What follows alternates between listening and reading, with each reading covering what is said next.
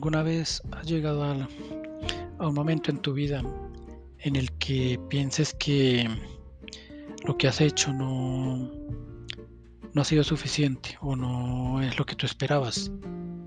Llegar a cierta edad y darse cuenta que los resultados que has obtenido a lo largo de tu vida no son los mejores, tampoco son los peores. El solo hecho de respirar ya muestra que que has hecho algo positivo. Pero como seres humanos siempre queremos evolucionar más, mucho más hacia arriba. Progresar, evolucionar de forma progresiva. No sentirse estancado. Y sientes que, que debes cambiar, que debes hacer algo nuevo para luego mostrártelo a ti mismo como resultado. Es algo que, que empezamos y que los quiero invitar a que continuemos en este camino. Espero que todos estén bien y arranquemos este segundo episodio con los progresos que hemos obtenido durante este mes. Hace un mes exactamente que iniciamos este, este programa, este podcast. Vamos con este segundo episodio en el que te quiero dar continuidad a cómo, cómo quise arrancar este nuevo proyecto. Hace 20 años que comencé mi, mi vida casi que a nivel individual con una familia. Y yo les decía en el, en el episodio anterior que el resultado de la vida de toda persona depende de sus creencias, del entorno social y económico en el que se haya criado y levantado, a mí personalmente me tocó un entorno, un entorno familiar muy bonito. Tuve una niñez feliz por mis padres, mis hermanos, que han sido, que fueron prácticamente mi única familia en toda, en toda mi infancia, mi adolescencia y mi juventud. No tuve contacto con abuelos, con tíos, con primos algunos y mucho menos con, otro tipo de familia. Éramos una familia numerosa, con pocos recursos económicos, de los cuales solo teníamos para mis padres, conseguían para alimentación, vestuario y educación. Fue algo importante, eran épocas difíciles, pero en lo que yo más recuerdo de que pude aprender de sacar una familia adelante fue la unión familiar. La unión hace la fuerza. Es mejor ir en equipo y no, no en solitario.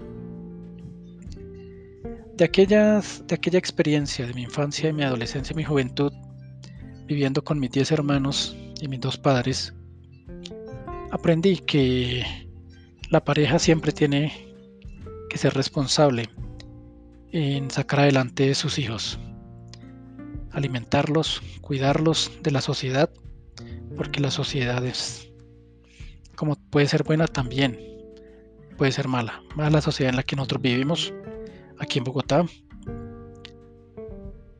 Y entonces, eso me quedó a mí grabado en la mente, en el subconsciente. Que todo lo que tú empieces, termínalo. Por eso, empecé una familia, no muy bien preparado, ni siquiera psicológicamente ni económicamente. De allí eh, nacieron dos hijos con una persona que, a pesar de que yo fui pobre, tuve una, una, unos padres que me enseñaron a amar y a querer a mis semejantes, a mis hermanos. Y por ende, yo amo a mis hijos. El problema radica en que uno inexperto escoge a veces mal esa pareja. Una persona que tal vez sufrió el desamor de sus padres. ¿Por qué? Porque si esta persona fue un embarazo indeseado, para luego que su padre nunca respondiera por ella, su madre se hiciera cargo solamente de ella, tuviera que conseguir otra persona que no, era la, no fue la mejor alternativa, Y por lo que yo sé de mi compañera, la madre de mis hijos, fue una persona que estuvo, no, fue rechazada a nivel emocional, tanto por su madre, su padrastro, su padre biológico, creció y fue ayudada a criar por sus abuelas y por sus tías.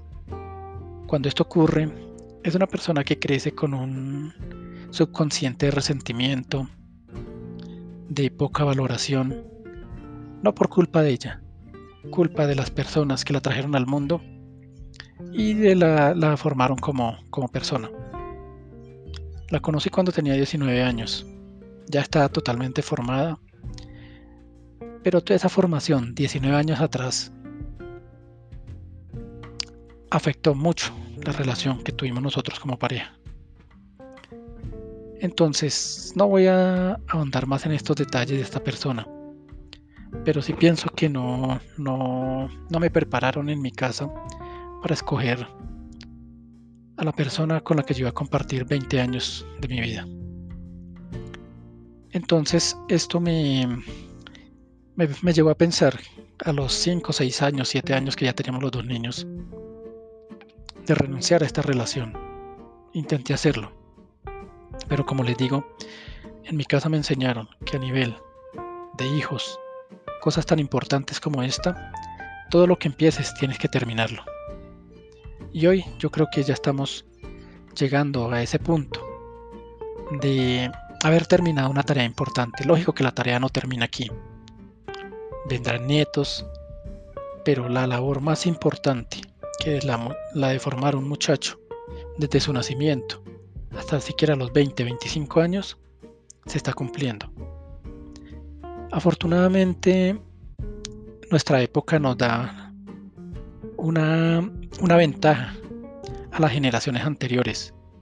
Alguna vez yo bromeaba con alguien a la cual le decía que yo con 40 años, 42 años en este momento, hace 200 años ya debería estar muerto, porque Simón Bolívar murió de 40 años.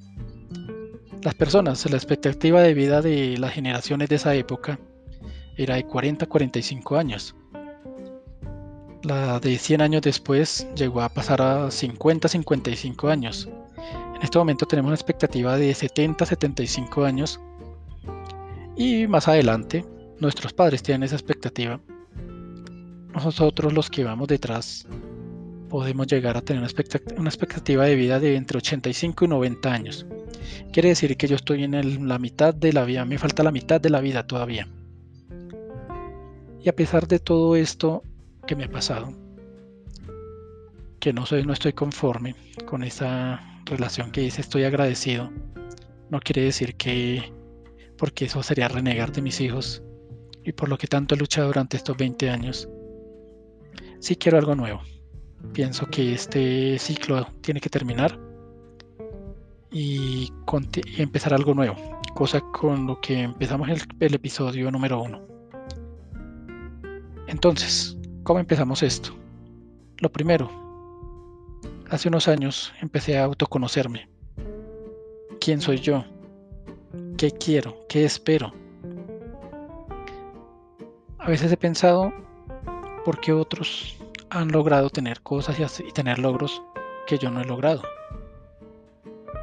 He logrado sacar dos hijos adelante de la mejor manera, pero no he logrado cosas importantes para mí. Y eso me ha hecho pensar que debo conocerme yo mismo primero. ¿Qué sigue después de esto? Hay que armar un plan. Las principales medios de de autoayuda como los libros, los videos, los audios, todo esto, dicen toma acción ya, no lo pienses, pensa tu miedo. Pero es que uno no puede salir a la carrera así. O por lo menos en mi pensamiento, en mis creencias. Todo lo que empieces, termínalo. Esa es mi primera y mi más grande, mm, digamos, la más grande virtud que yo he tenido pienso yo que es esa. Entonces, todo lo que empecé yo hace 20 años, creo que lo estoy logrando, gracias a Dios. de la mejor manera. Queda poco ya para lograr que mis hijos salgan adelante y es lo que yo me propuse hace cerca de 15 años. Formarlos bien, con buena educación, la mejor que yo les pueda conseguir, la mejor alimentación y el máximo afecto que yo pueda entregar hacia una persona como esta, un hijo. Pero va a llegar el momento, muy pronto, en que ellos ya no van, a necesitar todo esto de mí. Van a necesitar mi compañía de forma no tan frecuente. Espero que algún día me den nietos. Ya tengo que en este momento empezar yo. ¿Cómo se empieza esto? Primero, necesito ponerme en forma físicamente. Lo estoy logrando. Eh, no es fácil. Hay que cambiar muchas cosas. Aquí viene el término hábito. El hábito que yo he logrado conseguir en los últimos años ha sido muy bueno. Hasta los 30 años, yo era una persona que consumía bastante alcohol a nivel de cerveza aquí en Colombia, y aguardiente, ron, cosa que también daña las, las relaciones familiares y sociales cuando se consume de forma excesiva. Hace cerca de 12 años logré parar eso. Y hoy me siento que ha sido un gran logro. O sea, si yo logré parar eso, esa adicción al licor, es porque puedo cambiar cualquier cosa en mi vida. Desde muy niño fui adicto a las bebidas azucaradas, gaseosas, jugos industrializados y todo esto. En el año 2013 decidí parar también eso.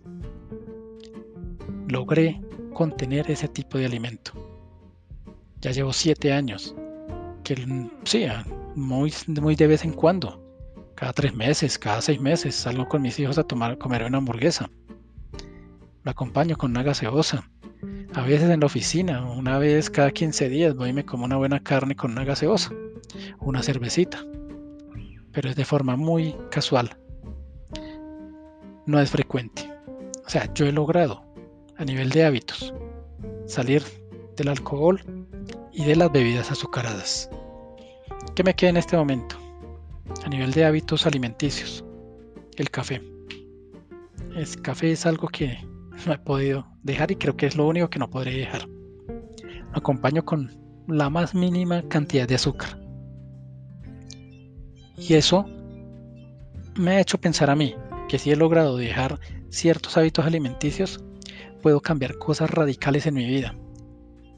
Prácticamente mi vida la estoy dividiendo en dos, un antes y un después cuando termine mi primera labor, a la que me comprometí hace cerca de 20 años, de sacar dos hijos adelante, de la mejor manera que yo pueda y con la mejor ayuda de Dios, que me los proteja y me los cuide hasta cuando. Porque hay un dicho que dice, nuestros hijos no son nuestros, son hijos de Dios también. Él es el dueño de todos, el Padre de todos. Y por eso siento que en cierto momento ya esa labor mía como padre termina y sigue el más grande del mundo, cuidándolos. ¿Cómo vamos a hacer este nuevo cambio radical?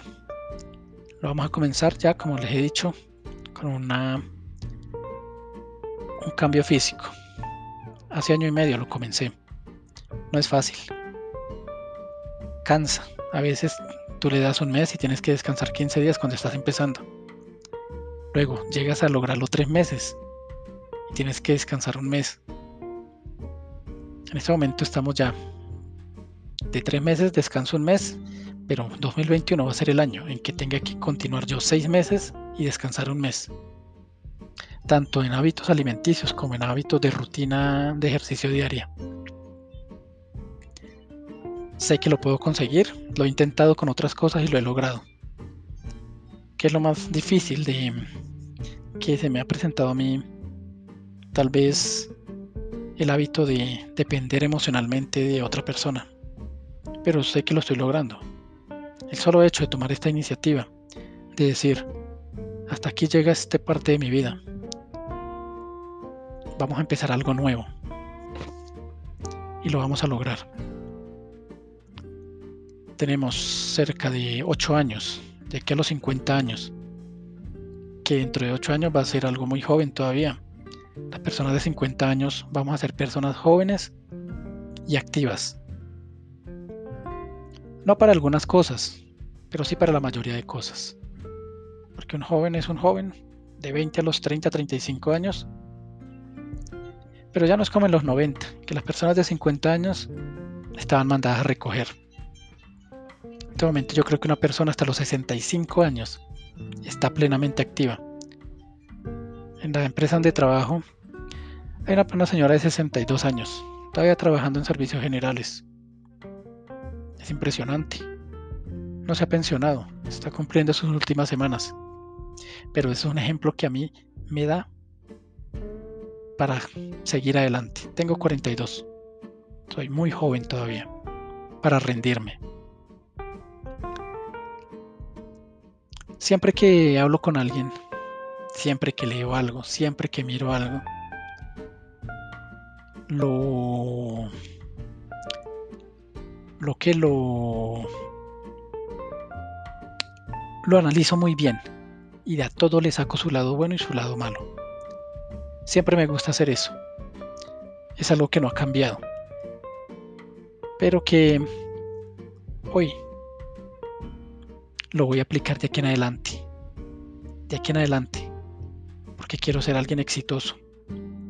Quiero ser, quiero ser alguien conforme con mi vida. Quiero ser alguien que se sienta orgulloso de sí mismo. Y eso lo logra uno autoconociéndose y creando planes para sacar adelante esto. Sé que no es mucho lo que les puedo decir hoy. Nos veremos dentro de 30 días para continuar este camino largo. Va a ser largo. Van a ser cerca de 60 capítulos porque van a ser 5 años, 10 años. Entre 60 y 120 capítulos. Entonces, esperemos que todo salga como está proyectado y que en el capítulo 60 o 120 estemos dando grandes resultados y recogiendo ese premio. Muchas gracias y nos veremos en la próxima oportunidad.